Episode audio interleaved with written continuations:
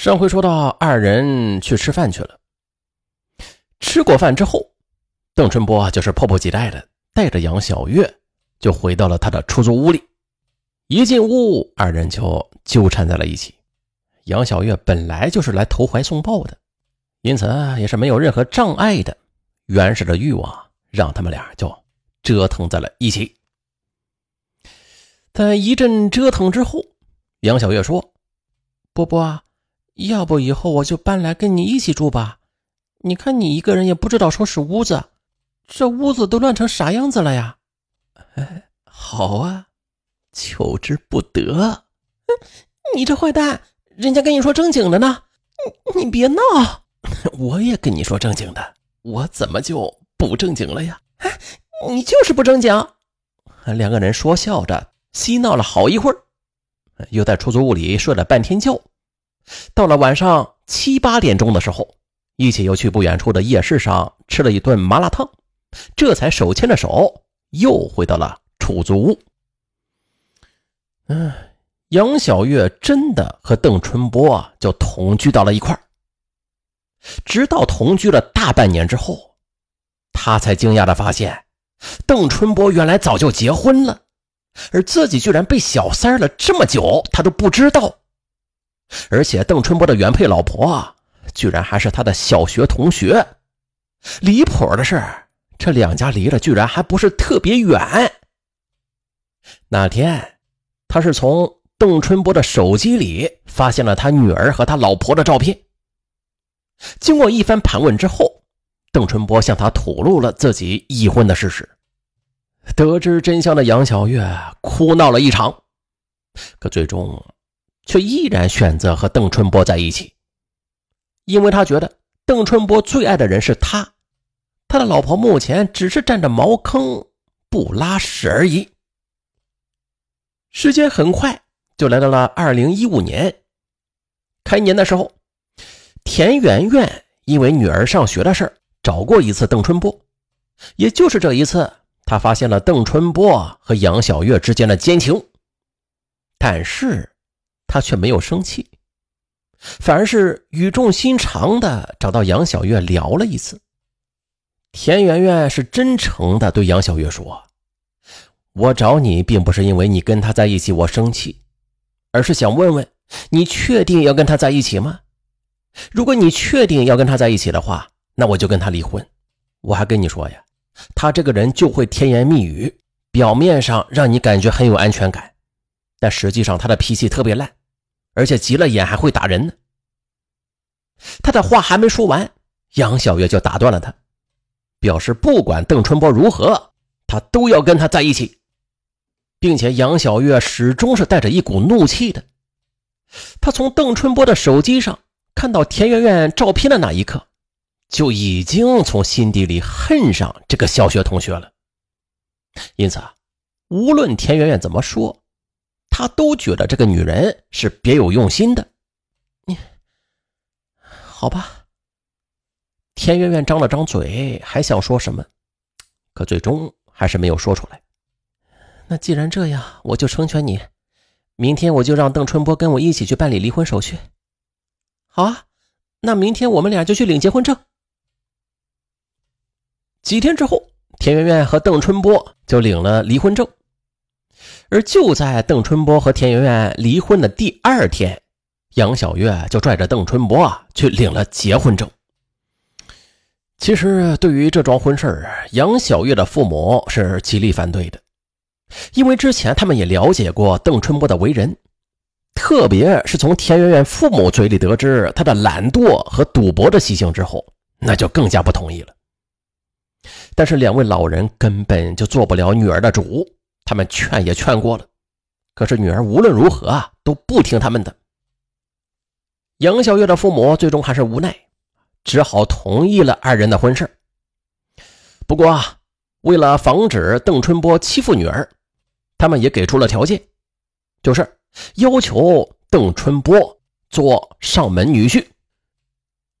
其实他们家有个儿子了，已经，那是完全没有必要让女儿留在家里的。他们也只是为了为难邓春波，想让邓春波知难而退。可是没想到啊，邓春波他居然很爽快的就答应了。确实啊，没离婚之前，邓春波就是个上门女婿。那现在啊，上门女婿专业户。还有就是，这邓春波这么多年一直在外漂泊着，很少回到张家口老家去，和父母那边的亲情就越来越淡漠了。因此，他对于做上门女婿这件事儿很无所谓。再加上他已经习惯了廊坊农村的生活。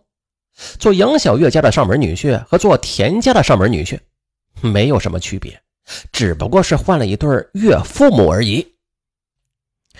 两个人领了结婚证之后，简单的办了个酒席，就算是结了婚了。刚开始，邓春波在岳父的带动之下，也确实是克服了一些懒惰的毛病，并且和杨小月的堂兄一起包了一辆大车跑运输赚钱。但是由于两个人都是生瓜蛋子，对这方面不怎么熟，跑了半年之后，不但是没有赚着钱，反而赔了一裤裆。做生意受挫的邓春波很郁闷，在家里吃了一段时间的干饭之后，又恢复了他吊儿郎当的本性了。刚开始杨小月没怎么说他，可是后来他发现啊，这家伙不赚钱不说啊。还屡屡的给棋牌室去送钱，这就让杨小月很恼火。那天，邓春波输了三千块钱，杨小月终于是忍不住了，把家里的东西啊都给砸了，还大骂邓春波是个窝囊废，吃软饭的。邓春波被骂的急眼了，就狠狠的甩了杨小月俩耳光，直打得他嘴角冒血，眼冒金星。而这件事情被岳父母知道之后，两个老人很生气。杨小月的弟弟杨小龙便跟父亲一起把邓春波狠狠地揍了一顿，打得他鼻青脸肿的，并且还让他给他们写了一张欠条。这件事情让邓春波对岳父母以及小舅子怀恨在心，他就总想找着机会报复他们一顿。但这个时候啊，他也只是想着找人揍他们，也没有想着非要他们的命。